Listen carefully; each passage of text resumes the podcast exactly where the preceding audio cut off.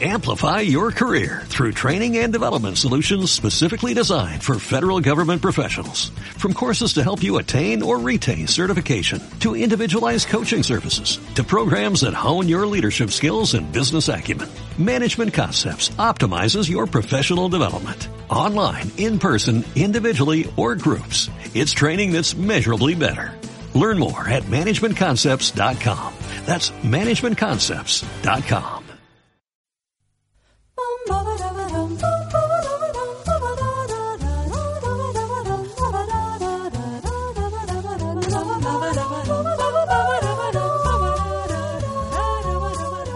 Hola, soy Noel Ceballos Y yo soy el hematocrítico. y esto es Los Hermanos Podcast.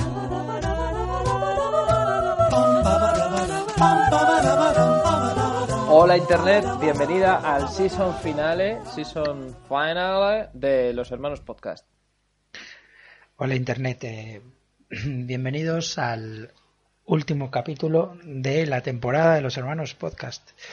Eh, saludos a, a- a Noel. ¿Qué tal Noel? ¿Cómo estás? Bien, pero ¿qué estás haciendo? Eh, ¿Estás bien, Noel? Sí, estoy bien. Ah, hasta que has empezado tú a hablar estaba bien. Muy bien. Yo también estoy. ¿Y qué tiempo hace en Madrid? Pues eh, eh, hace calor porque estamos en julio. Eh, aquí en, en Coruña también, aunque hoy está lloviendo. Bueno, eh, es 3, 2, 1, 0. ¿Y qué eh, vas a hacer en, en vacaciones? Cuéntame. A ver, eh, ¿qué, qué está pasando? ¿Qué te pasa? Estoy, estoy probando una, una cosa nueva. ¿Qué estás probando? Estoy pro- Estás probando la escaleta. Sí, sí, hice una escaleta. Hice una escaleta, aquí lo tengo todo marcado. Mira, segundo del 0 al minuto 1.10. Saludos a Noel. Ahora hablamos un poco del tiempo, luego te pregunto qué haces en vacaciones y hablamos del pueblo pitufo y, y, bueno. Y es importante, estoy, es que no, no podemos salirnos de ahí, Noel, es que Vale, no se puede faltar respeto a la escaleta. vale. Primero, yo no tengo escaleta y segundo, ¿pero por qué haces esto? Que si tú te reías de la escaleta, ¿no? Empezamos así el, el podcast. También se reían Hernán Cortés de Moctezuma. ¿Y luego qué pasó? Que se comió la maldición. Y yo me comí la venganza de, de la escaleta. ¿No te conté esa historia? No, cuéntala. Te voy a contar. Mira, estando hora de vacaciones me llamaron, me mandaron un mail porque querían que, que una intervención en, en el programa Espejo Público. Ah, qué bien. Muy bien, sí, sí. Me pedían si quería salir en, en televisión para comentar así cositas de drama en el portal, de carteles y tal. Y yo les dije que, hombre, que en tele me daba...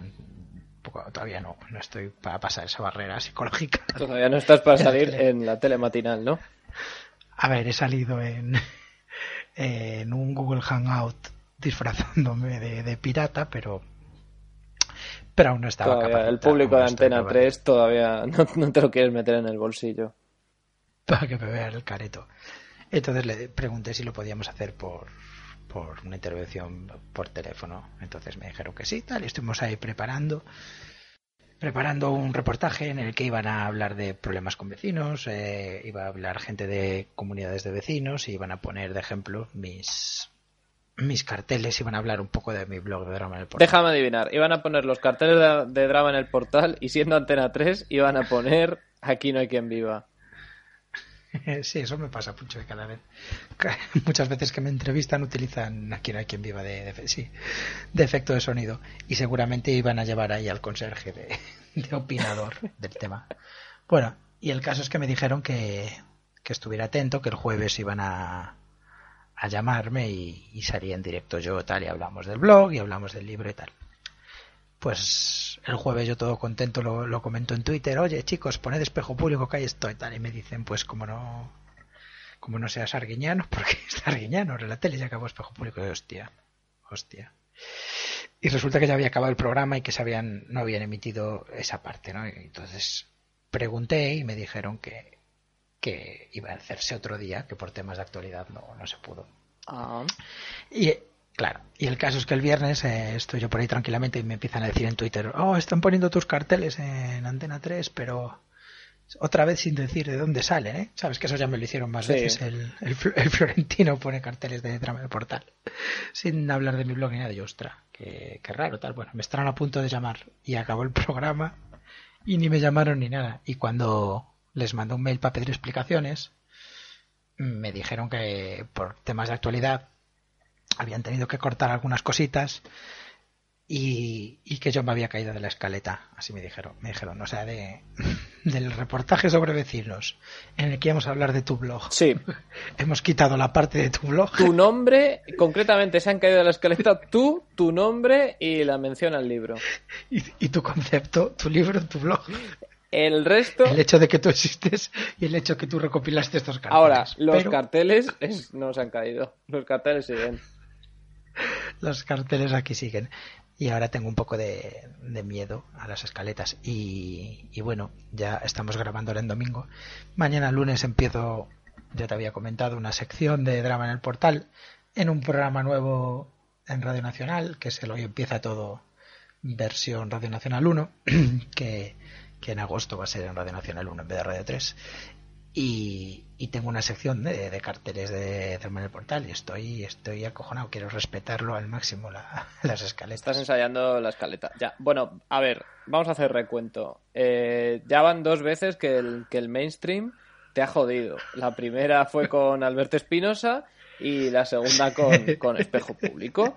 Eh, tú vas, tú vas ahí muy, muy chulo, tú vas como un pimp, muy pagado de ti mismo, pones ahí en Twitter que vas a salir en la tele y, y mira, y mira lo que pasa. El mainstream, sí, sí. Y además nosotros que no respetamos nada. El otro día anunciamos a bombo y platillo que empezamos una sección nueva y no la volvimos a hacer nunca más. Sí, Cowboys Watch. El otro día hace un mes igual. Sí, y más también. Cowboys Watch anunciamos que cada semana íbamos a comentar lo mejor de Cowboys de Medianoche. Y ocurrió que justo a la semana siguiente Luis Herrero no estaba Sí. y descubrimos que Luis Herrero era el, el- lo que une, ¿no? El, el- Es la fuerza que mantiene todo unido, sí. Y aparte, aparte de eso, que fue el programa flojo porque no estaba Luis Herrero, eh, claro, descubrimos Primacía y después de Primacía la página de esta web de, de mm, críticas cristianas y es que ya salían programas de 50 minutos encima. Nos perdimos. Si le metes El día 15 que no minutos más de, de Cowboys, se va a la, a la hora y media del programa. El día que no estaba Luis Herrero fue cuando descubrimos uno de los mejores momentos de, del poeta, ¿no? Eh, de peloteo. Luis Alberto de. Cuenca, sí, sí, sí. sí.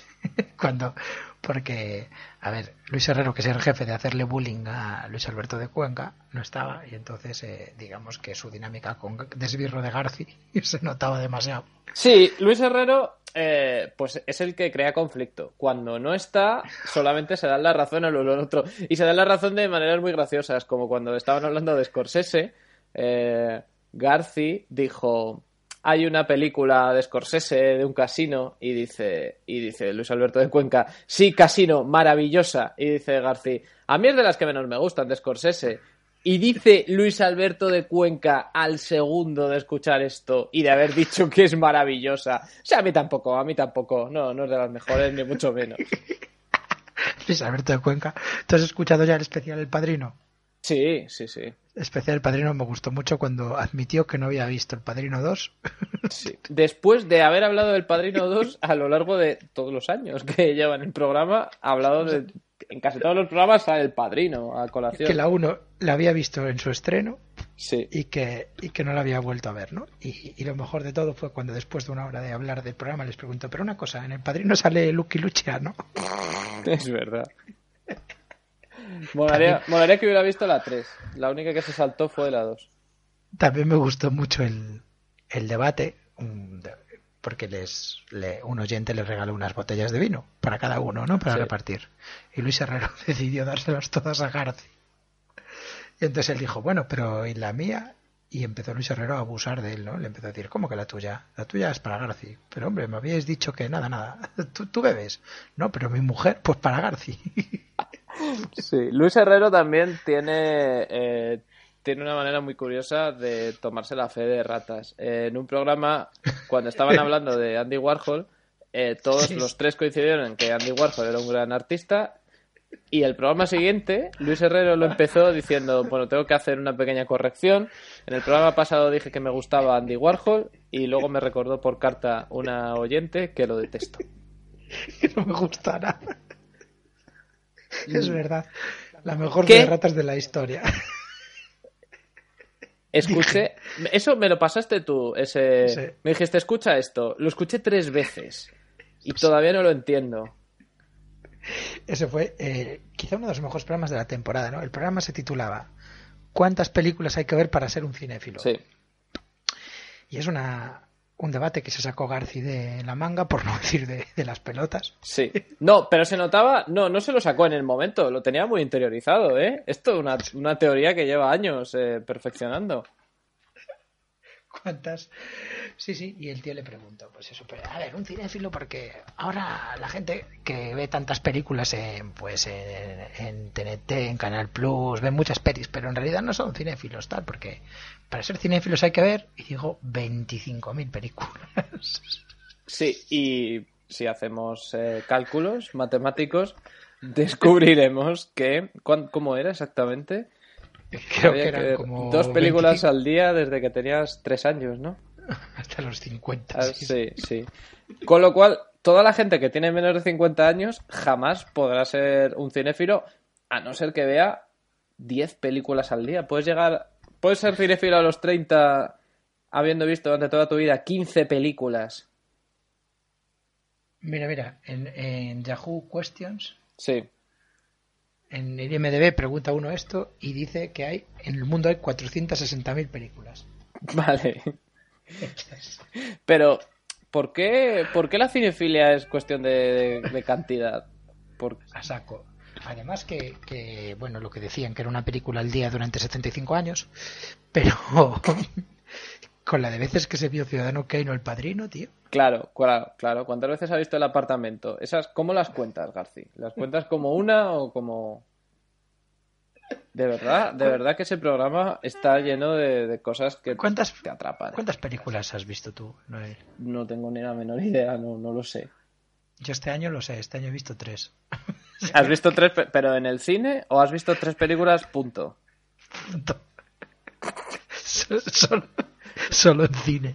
Vale, El resto, cuando estoy en casa no tengo tiempo de ver una peli. vale. Y que- Ahora me estoy poniendo un poco al día con Parks and Recreation. Pero... Ah, yo también, sí. Pero, ¿qué, Pero qué sí. películas has visto? Eh, Hombre, estaría bien que fueran todo mierdas, ¿no? Que- No, mira, ya, ya- ya lo comenté por aquí. Fast Sí. 6, Iron Man 3 Y y Monstruos. Monstruos, University. Espera, espera, que vi 4 que también vi Star Trek. Bueno, cuatro películas, no está mal. Cuatro Garci te abofetearía ahora mismo, pero, pero no está mal, sobre todo porque son películas que están, que molan, vamos. Joder, para llegar a 25.000, macho. Sí, imagínate que Garci tuvo un año como el que tuviste tú. El año siguiente fue la locura. O sea, de repente tuvo un año Garci que nació su hija y vio cuatro películas ese año. Y al año siguiente dijo, bueno, bueno, bueno, pues se encerró. Se encerró en una sala de proyección. También me gustó mucho de, de la despedida de Cowboys que, que anunciaron. Bueno, estuvo muy bien también porque el programa es grabado, aunque ellos no, no lo quieren admitir. A veces admiten que hay algún capítulo grabado, sí, pero bueno. Sí, normalmente el que no lo quiere admitir es Luis Herrero y el que para joderle lo admite es Luis Alberto de Cuenca. Y, y eso suele pasar al principio del capítulo y después de, de esta putada el resto del capítulo es Luis Herrero jodiendo a Luis Alberto de Cuenca. Todavía con más saña. Ya habías dicho, ya habías comentado tú que estuvo muy bien el especial Oscars que se celebró la semana anterior. Sí, sí, sí, no, me encantó, me encantó. Hicieron un especial Oscars, eh, el programa que se emite los, los viernes, ¿no? Y todo, todo el rato hablaban de que pasado mañana van a entregar, decía García, yo creo que va a ganar algo. Decía Luis Herrero, pues yo creo que no. Y decía García todo el rato, bueno, nos quedan dos días, pasado mañana lo veremos, pasado mañana lo vemos y ya me cuentas. Y se celebraban el, el domingo de la semana siguiente. Pues esta vez les ocurrió al revés. Esta vez estaban especulando sobre las posibilidades que tenía España en la final de la Copa de esta que hicieron, eh, la Copa de, iba a decir de Libertadores. Yo iba a ¿o cómo decir de comendadores. La Copa de Confederaciones. Sí. que juega España-Brasil y estaban ahí hablando, pues yo creo que España tiene posibilidad de estar. Esto dijo Garci, esto va a ser un ensayo de la final del Mundial, que va a ser Maracaná y tal, y yo creo que España tal cual, cuando había perdido España 4-0 la semana anterior. la semana anterior. O sea, se armaron la pechulio. Y luego ya eh, despidieron hasta la temporada siguiente, eh, anunciaron que se iban de vacaciones tal, y, y ya llevan emitidos dos programas desde la despedida. que son el especial Casablanca y el especial El y el especial El Padrino, ¿qué te parece? Sí, oh, luego va a ser, va a venir un especial Ciudadano Kane, un especial Lo que el viento se llevó, que, un especial El apartamento, tiene que... No, hombre, son las... Habían dicho que iban a hacer especiales de las principales películas de, de, la lista que hicieron ellos de Cowboys. Claro, yo te estoy diciendo de memoria las, las que van a estar en la lista, seguro, conociéndoles. No puede faltar ni el apartamento, ni lo que el viento se llevó. Bueno, eh, confiemos, ¿no? En que, en que regresen los Cowboys, aunque tú me has comentado que ahora su emisora es radio. Está implosionando. Sí, lo que pasa es que yo creo que ellos están al margen de todo esto. No, bueno, Luis Herrero quizá no, pero, pero el, el, universo, el concepto Cowboys está al margen de, de todos los tejemanejes que está habiendo ahora en el radio. Bueno, el radio no está pasando por su mejor momento. Eh, es una empresa que se fundó, eh, la fundaron dos titanes que la, la, llevaron desde sus hombros, salieron de la COPE y, y, la pusieron allí, como hemos dicho otras veces, probablemente en la casa de Luis Herrero, en, en el mismo bloque, porque Luis Herrero se pasa ahí todo el día. Y, y eran eh, Jiménez Los Santos y César Vidal. ¿Qué ha pasado? ¿Qué ha pasado con los hermanos podcast de la radio liberal? Pues que se han, que se han peleado. Eh, se han peleado. Los padres, ¿no? Los padres podcast. Los padres podcast, sí. Eh, César Vidal anunció en el último programa de la temporada, que este sí lo hizo de verdad, eh, fue el último, eh, que, que, se iba, que no volvía la temporada siguiente, que dejaba el radio. Sí. Eh, al, a la siguiente mañana por la mañana dijo Federico que él estaba tan sorprendido como los oyentes, que no tenía noticia de eso, César Vidal habló con Confidenciales, dijo que eso es mentira, sí tenía noticia porque le mandó una carta manuscrita de 10 folios, 10 folios de César Vidal, de su puño y letra, explicándole sí, sí, las razones y dejó caer cuáles eran las razones, eh, si estáis de pie sentados. Las razones son que eh, Ayanta, ¿no? Ayanta Barili eh, es la responsable del programa de sexo que se emite por las noches de madrugada en el radio Casualidad. Casualidad, porque César Vidal dijo que es la amante de Jiménez de los Santos y que por eso cobra más que el resto de padres fundadores, sobre todo que él. Entonces considera que hay un agravio comparativo aquí con que el jefe le pague más a Llanta que a él y, y se ha pirado. Y el dato que os va a acabar de explotar la cabeza, si no lo conocéis ya, es que Ayanta Barili es la hija de Fernando Sánchez Dragó. ¡Bum!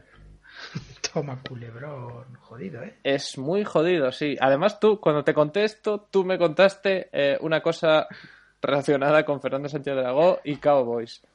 Sí, que en un capítulo de Cowboys dijeron, hombre, mira, aquí está, aquí está eh, Sánchez Dragó, vamos a hacerle que entre, entra, tal, y estuvieron ahí hablando con él ahí, charlaron un poco sobre películas, tal, y dice, bueno, me toca ir, que yo vengo a que sale mi hija del trabajo y la voy a llevar a casa, que que la está siguiendo un stalker.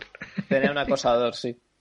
Pero Cowboys, ahora... Cowboys, es un programa maravilloso. Es el tipo de programa en el que ven que llega Fernando, pasa por ahí Fernando Sánchez Dragó. Hombre, Fernando, vente aquí, vente aquí. Vamos a hablar de cine sí, sí. durante cinco minutos. Eso, ¿Qué, qué, eso pasó muchas veces. Pasa ¿eh? eso?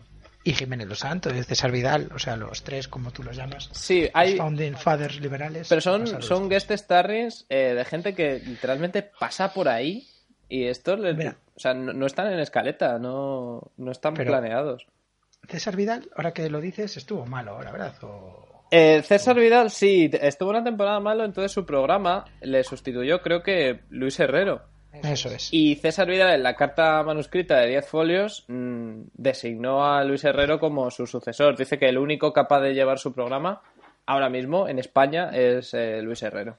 A ver, yo Luis Herrero lo designaría sucesor, o sea, lo pondría de entrenador del Barça, lo pondría de presidente del gobierno, o sea, Luis Herrero es el capaz de todo.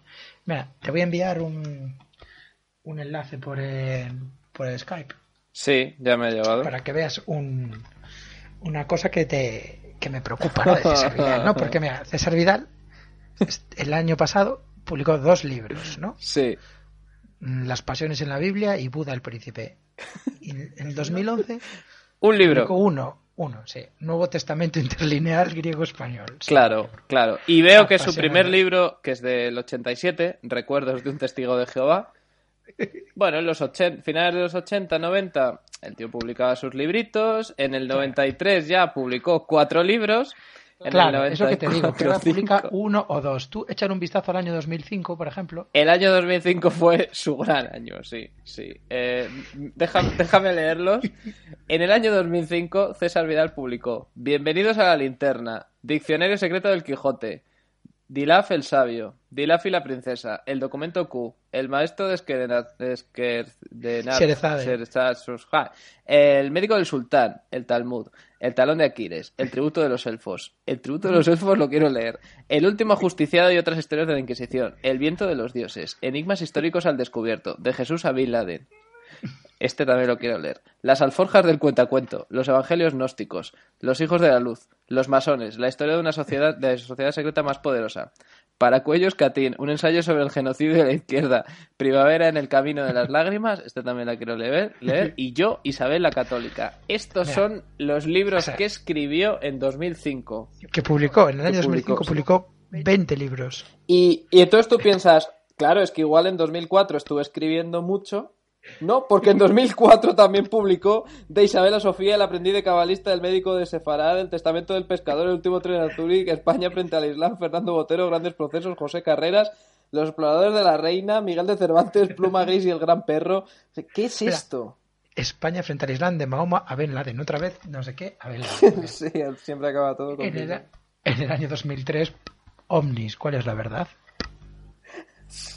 O sea, este tío publicaba del orden de 8 o 9 libros al año y ahora está publicando uno o dos, tío. O sea, Sí, sí. está a punto de romperse, está claro. Sí, ahora dice que se ha ido a, a Miami después de dejar el radio. Quizá allí tenga más tiempo para escribir, ¿no? Sí, yo estaba, creo que estaba haciendo el programa desde Miami últimamente. ¿eh? ¿Qué te Sí. parece? Ah, bueno, me parece muy bien. En 2008 tiene un libro que mola el título, ¿eh? se llama La España de ZP. Es muy... eh, Mira, es un tío, es un tío que empezó su, su vida como escritor con Recuerdos de un testigo de Jehová y, y en el año eh, 2008 publicó el libro ¿Por qué soy cristiano? Claro. Mira, Estoy viendo que en citas 2002 contra la publicó un libro sobre Lincoln y en 2009 publicó otra vez un libro sobre Lincoln. ¿Puede ser el mismo libro? Igual todo esto de Bin Laden es el mismo libro que lo publica muchas veces. La, mandar, la mandrágora de las doce lunas. Claro, entonces imagínate, tío. Tú un año sacas 20 libros. Al año siguiente le vienes con dos y tu editor dice, pero tío... ¿qué- ¿Qué- qué? Sí, sí, ¿eh? En 2011. ¿Qué tienes? ¿Qué tienes ahí? ¿Qué tienes en la recámara, César? Tengo el Nuevo Testamento interlineal griego. Va, vale, ¿y qué, Pues y- el qué más? Nuevo Testamento en español y en griego. Ya. ¿Pero Eh, ¿Tienes algún libro de las cagadas de Rajoy o algo? No, No, no. Voy así. A pelo. Claro, tú sabes que los libros Historia de España, que hay Historia de España 1, Historia de España 2 e Historia de España Claro, 3, los eh. escribió con Jiménez de los Santos. Exacto. Y esto, Bueno, bueno. el 3 acaba en la guerra civil. Eh, yo no esperaría el 4. Nos quedamos sin saber la transición. ¿Te das cuenta la metáfora de que su último libro con Jiménez Los Santos sea la guerra civil? Qué ironía, ¿eh? Sí, sí, sí, sí.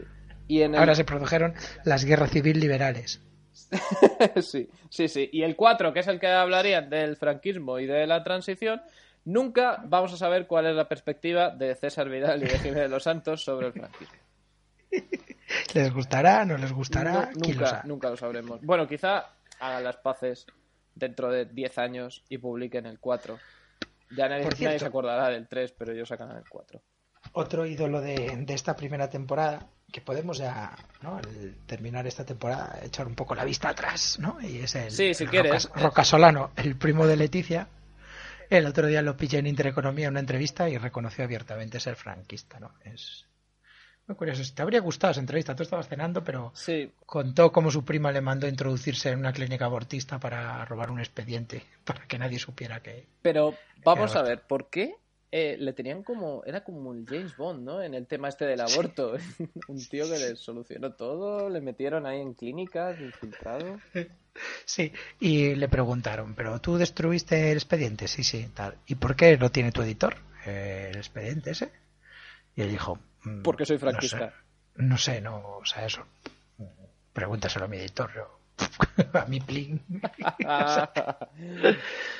Eh, yo me propondría como reto para la temporada 2 una entrevista con, con Roca ¿Roca Solano. Solano? Sí, sí. ¿Qué coño? ¿Y cómo conseguirla? Driving is possible. No lo sé. muy- lo vi muy serio, ¿eh? Más que Alan Partridge, lo vi Mario Conde.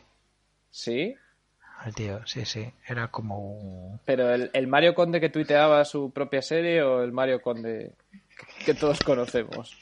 Mario Conde que te imaginas. Que existe. La, idea platónica de Mario Conde.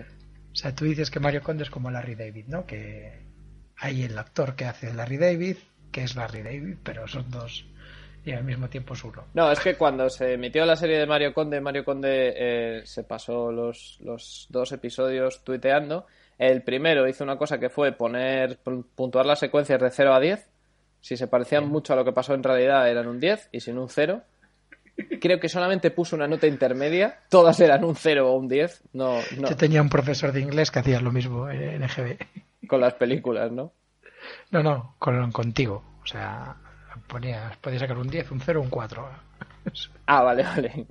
Y luego el segundo episodio iba la cosa más o menos normal, pero de repente a él le habían pasado un DVD con el episodio en el que había una secuencia eh, que el rey le llamaba antes de que le metieran en la cárcel, que no está en, la, en, el episodio que se emitió en Telecinco. Y entonces empezó a hablar de censura, empezó a escribir muy raro, con letras cambiadas, eh, y hablaba de alcohol también. Y se fue a dormir a las 2 de la mañana diciendo, eh, yo no les puedo perdonar porque solo Dios perdona. Y, eh, o- Y- Only God forgives, Mario y yo estoy un poquito por debajo de Dios. Sí, sí, sí, sí. Y entonces por eso digo que el, el Mario Conde de Twitter es, es muy raro. ¿Sabes también quién es muy raro? En, en Twitter. ¿Quién? Otro ídolo de- del programa de esta primera temporada que es Manolo Rollo. Ajá. Manolo Rollo tiene un Twitter que es arroba manolo barra baja rollo. Sí. Con Y, yo me creía que era con, con ella, por eso nunca le encontraba. Y bueno, todos sus tweets empiezan de la misma manera, que es Que con... es de humor, ¿no? Sí, filorollo de humor.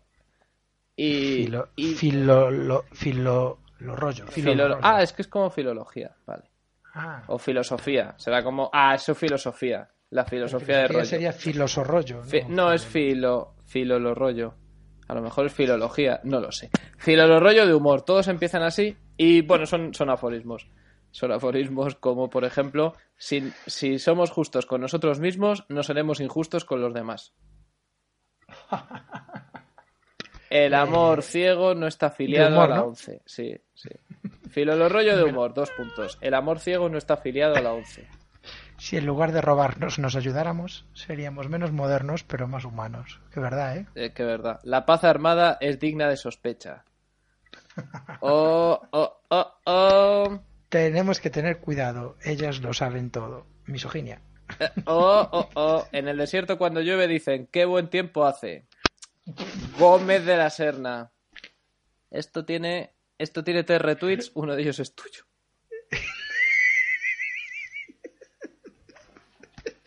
Sí, he ido a ver quién. Solo- Digo, a ver quién coño habrá retuiteado esto. Si torturas no amas, tan solo odias de forma controlada. Solo soy superviviente de los malos tratos sociales. O sea, este tío. Sí. Ahí le da, ¿eh? O sea, te da que pensar. Sí, sí, sí, el dedo en la llaga. El amor es libre, lo que pasa es que luego te casas. Eh, eh, eh, eh. ¡Cuñao! Coña. La mente, este placer casi incontrolable. Hay dos formas de enfrentarse a un perrito caliente: echarle ketchup o encontrándole una perrita en celo. Ah. Perdone, no tengo tarjetas. No se preocupe, déjeme la de crédito y ya le llamarán del banco. Ya se sabe, esto va por ciclos, vencedores o vencidos. Escoja, tarde o temprano cambiará. El ser humano más cercano al premio Nobel de la Paz es el payaso. Piensa en eso, tío. Sí, atención, atención que he encontrado una interacción entre dos titanes. Pedro Ruiz y Manolo Rollo. Pedro Ruiz dice el 31 de diciembre, no tomaré uvas, hace 30 años que no lo hago, ni escucharé ni veré las campanadas, a lo sumo una conversación, si la hay. Y Manolo le responde, coño, vente a casa, estamos igual. Esa noche vieja, ¿eh? Esa noche vieja con dos Qué genios. triste. Mira, voy a hacer un RT ahora mismo a Arevalo, que es mi nuevo tuitero preferido, ¿no? Ya, ya habíamos hablado de sus geniales fotos. Sí. Pero es que ahora se está convirtiendo en un tuitero de pro, está tuiteando todo el día. Sí, ya, ya veo. Ya veo. Entonces- Eh, habla con taxista.net. Sí, y me encanta porque menciona mucho a Twitter con la arroba. Sí, sí, sí. Atención a este. Arévalo. RT, quien opine que en estos momentos más que nunca hacen falta más festivales de hashtag humor.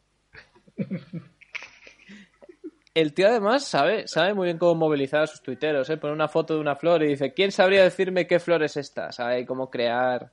eh, Sí. Lo que pasa es que este tweet solamente tiene un favorito, no tiene ni un, ni un solo reply. Y también dices, está costando dar con una canción con la palabra pera. A ver quién lo adivina. Nadie. No me puedo creer los pedazos de personas y profesionales que me encuentro buscando por aquí. Un besazo, Julio Autero. Joder, tío. Y que nos lo perdamos, ¿eh? Eh, Porque tú vas a venir este verano, me vas a hacer una visita a Coruña. Sí, claro, sí, sí. Y justo una semana después de, de los mellizos en crisis, ¿eh? No, no, pero tú sabes que los mellizos en crisis estuvieron actuando cerca de mi casa Y pasaste de, de durante mucho ¿no? tiempo. Sí, yo lo pasaba por el teatro y decía, es un teatro que está cerca de iglesia. Y pasaba y decía, jo, qué bien, porque además puedo ir porque está cerca de casa. Y, y- Pero luego llegaba el momento de la verdad y veía 15 euros y decía, joder. O sea, me hacía mucha ilusión y me atraía, pero luego iba a Tic Tac Ticket y, y no. Había algo ahí que mi, mi- mi mano eh, no, podía, no podía hacer clic. Ya, eso me pasó a mí cuando salieron en DVD las pelis de Pajares y Exceso, ¿sabes? Sí, sí, sí. Ah, que fui todo contento al corte inglés y me compré tres y nunca las vi, claro, o sea, las había visto ya mil veces, ¿no? Pero en DVD nunca, nunca llegué a verlas. Sí, bueno, pues nada, seguro que encontraremos otra cosa que, que hacer que no tenga que ver con los mellizos. ¿Sabes a dónde podemos ir también? Venga, Podemos hacer una escapadita. Nos vamos de Coruña y si quieres podemos ir a la provincia de Málaga, a la serranía de Ronda, a un pueblo que se llama Juzcar. Málaga. Sí, Juzcar. ¿No, ¿No has oído hablar del pueblo Pitufo? Ah, pues sí, lo vi, eh, lo vi estos días en la tele, ¿no? Que por fin ha vuelto a revitalizarse. Sí, el pueblo Pitufo, claro, es que ahora estrenan la segunda parte de la segunda película de los Pitufos. Ahí tuvieron suerte. Sí, la cosa es que cuando estrenaron la primera, que creo que fue verano de 2011, pues en, en Sony, que es la distribuidora de la película, estaban bus- buscando un pueblo en Europa que pudieran pintar todo de azul eh, para, bueno, pues para hacer una, una acción promocional y bautizarlo el pueblo Pitufo. Yo de pequeño veía a los pitufos y leía los tebeos y no vivían en casas azules, sino que Vivían en vivían en setas. setas. Ellos eran azules, pero vivían en setas. Bueno, aquí no pueden transformar todo un pueblo en, en setas, pero sí pintarlo de azul. Entonces eh, se pusieron en contacto con el alcalde de, de Juzcar, que es un pueblo de la serranía de Ronda, y estuvo, estuvo de acuerdo. Eh, todos los vecinos estuvieron de acuerdo porque iba a ser muy bueno para el pueblo, menos uno, que dijo que su casa no se pintaba. Y ese vecino que se negó a participar en la promoción de los pitufos fue bautizado inmediatamente como Gargamel. Ya Con lo cual, la ironía es que de alguna manera sí participó. No, no quiso quiero con mi jugar, gato y mi verruga. no quiso jugar, pero, pero jugó. Y bueno, pintaron el pueblo de azul, eh, llamaron a, a una madrina que fue Eva González para decretar que es el primer pueblo pitufo del mundo. El primero, creían que, que esto iba, no sé, el ejemplo iba a florecer. Pensé que creían que, que no era el primero. O sea, que, que había otro antes, ¿no? Pero el, Y el quizá, quizá tuvieron que hablar con un notario que, que certificara que fue el primer pueblo que se pintó entero de azul y, y se bautizó como pueblo pitufo. Bueno, vinieron eh, gente disfrazada de pitufo a, a Málaga en verano y que probablemente morirían todos esos actores que había dentro de los trajes. Eh, hicieron un montón de actividades, la película se estrenó y la cosa era que cuando se acabara la promoción de la película, Sony se comprometió a volver a pintar otra vez las casas del pueblo de, de blanco, que era su color habitual, pero los del pueblo dijeron que no. Anda. Les gustó mucho esto de ser el pueblo pitufo y claro, esto no, no les puedes dar ese caramelo y luego quitárselo. Así que... eh, Lo se siento. Sony. Tú dijiste que éramos el primer pueblo pitufo. y lo seguimos siendo. Crearon un monstruo, Sony creó un monstruo. Creo que tuvieron, eh, llegaron a, a tener movidas, porque claro, eh, ellos, si tú vas a la página de, de Juzcar, pues tú ves que tienen aquí actividades, fin de semana pitufo, y tienen un montón de actividades como, bueno, tienen talleres, eh, hazte pitufo pintándote la cara, participa construyendo la aldea pitufo en plastilina, personaliza tu gorro pitufo, ruta de la pitutapa, ruta de la pitutapa, sí, sí. Espera un momento, un momento, un momento. dime. Pero, pero, personaliza el gorro pitufo, pero si el gorro pitufo es blanco. O sea, es. Menos el de Papa Pitufo, que es, que es rojo. Ya, bueno, pues en... Es que Juzcar ha llevado el concepto de los pitufos al siguiente nivel. Ha, evolucionado mucho el concepto. Con... He puesto en Google pueblo pitufo y me lleva a la página oficial de juzgar.es. Claro, es que es el primer pueblo pitufo del mundo. La ruta de la pitutapa y degustación de productos autóctonos, pues Tapa. sí, pitutapa, te, te tapeo, pero con la excusa de los pitufos. Y luego al final, pues todo acaba en un espectáculo que es el show pitufo. se llegó, durante mucho tiempo se rumoreó que Sony no estaba nada contenta con esto y que de hecho, eh, o sea, son copyright suyo los pitufos y pensó denunciarles. Pero esos, esos rumores se han acabado este verano porque se estrena la segunda parte de los pitufos y han vuelto. Eva González ha vuelto y no ha venido sola, fue con Andrés Iniesta y creo que lo que hicieron fue reforestar un poco una, una zona que había cerca del pueblo pitufo. Bueno, ayudaron Pero- a los niños, que es lo que hace siempre Iniesta. Mira, lo que yo estoy viendo es que digamos que hay como dos etapas ¿no? en la historia del pueblo pitufo. Una etapa eh, oficial de Sony, en la que Sí. los pitufos están dibujados con perfectamente, son los pitufos de las películas. Sí. Y luego ya hay una etapa, digamos, freestyle. Sí. En Google Imágenes eso se ve. Los de Sony eh, trajeron a artistas contratados que dibujaron, bueno, pues tenían los moldes de la película y tal, hicieron unos Sí. pitufos que son... Iba a decir unos pitufos muy bien hechos, pero los de la película ya son tróspidos. Sí. Pero, pero bueno, que se parecen a, a los que salen en 3D en la peli con Neil Patrick Harris.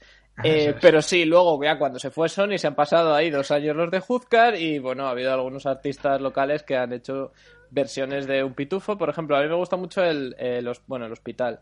Eh, el sanatorio, la casa de socorro, tiene a una pitufina enfermera que es, probablemente haya sido dibujada por un niño de 7 años. retrasado. Mira, te voy a contar una cosa, tío, que es que en la página oficial de Juzcar encontré la noticia, Juzcar elige seguir como pueblo pitufo.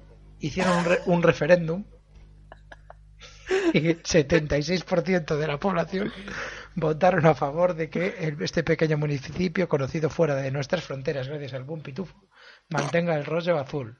Sí, hay un 30% del pueblo a los que Gargamel les, les borró, les lavó el cerebro.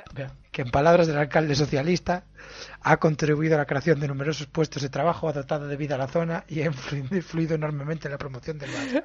Ha creado numerosos puestos de trabajo, por ejemplo, Pitufo Filósofo, Pitufo Fortachón. Esos antes no estaban. Mira, eh, no todos los juzcareños son partidarios, tal. 36 ciudadanos han reflejado su intención de que sus edi- edificaciones regresen al color blanco típico de la zona debido a las incomodidades de que la población se llena de visitantes todos los fines de semana. Sí, es gente es que, que- No, no ama la ruta de la Pitutapa. 250 habitantes y tienen 80.000 visitas al... Sí, este verano van a tener dos visitantes más. Ostra, ostra, la pitutapa, ¿eh? La Pitutapa hay que hacerla. Bueno, pues hasta aquí la primera temporada de Los Hermanos Podcast. Sí, este, pues eso, este ha sido el season final en, en el Bueno. pueblo Pitufo. Na- Nadie pensaba que se iba a ambientar allí. Básicamente lo que va a pasar es que en agosto no vamos a grabar porque vamos a, a descansar. Claro, pues como hacen las series de televisión, ¿no? Se acaba temporada, en agosto se descansa y en septiembre volvemos. Un mesecito, un mesecito, volvemos. Quién sabe qué, qué novedades tendremos. Sí. A mí me podéis escuchar en mi nuevo programa, El Hermano Radio, El Hermano Podcast, El señor podcast. El Señor Podcast. El hijo único podcast. los lunes a las once y media. En Dentro de hoy empieza todo. Y a Noel le... En mi blog. En tu blog. Sí, mi- ¿Solo- mi, so- mi solo blog no se blog? va. Sí, no se va de vacaciones nunca, mi blog. No, sí, yo entraba en el portal y el hematocrítico de arte y todo eso, pues ahí. Ah, bueno, mis artículos también en GQ, en S Moda. Uh, bueno, uh. yo, yo, yo- yo ahí estaré, pero no, no habrá podcast. Bueno, pues damos gracias por toda la temporada a Cafeinómana, ¿verdad? Sí, nuestra editora, eh, sin ella no se podía escuchar. La razón es que hubo dos episodios que estuvo de vacaciones, los edité yo y son los que peor se escuchan. Sí, efectivamente. Son Cas- por casualidad. Son absolutamente inaudibles. Y, y así que gracias a nuestra productora Cafeinómana y gracias a vosotros por escucharnos. Estamos en Twitter, Hematocrítico y Noel Burgundi. Estamos en Facebook, si buscáis los hermanos podcast. Estamos en los hermanos podcast wordpress.com.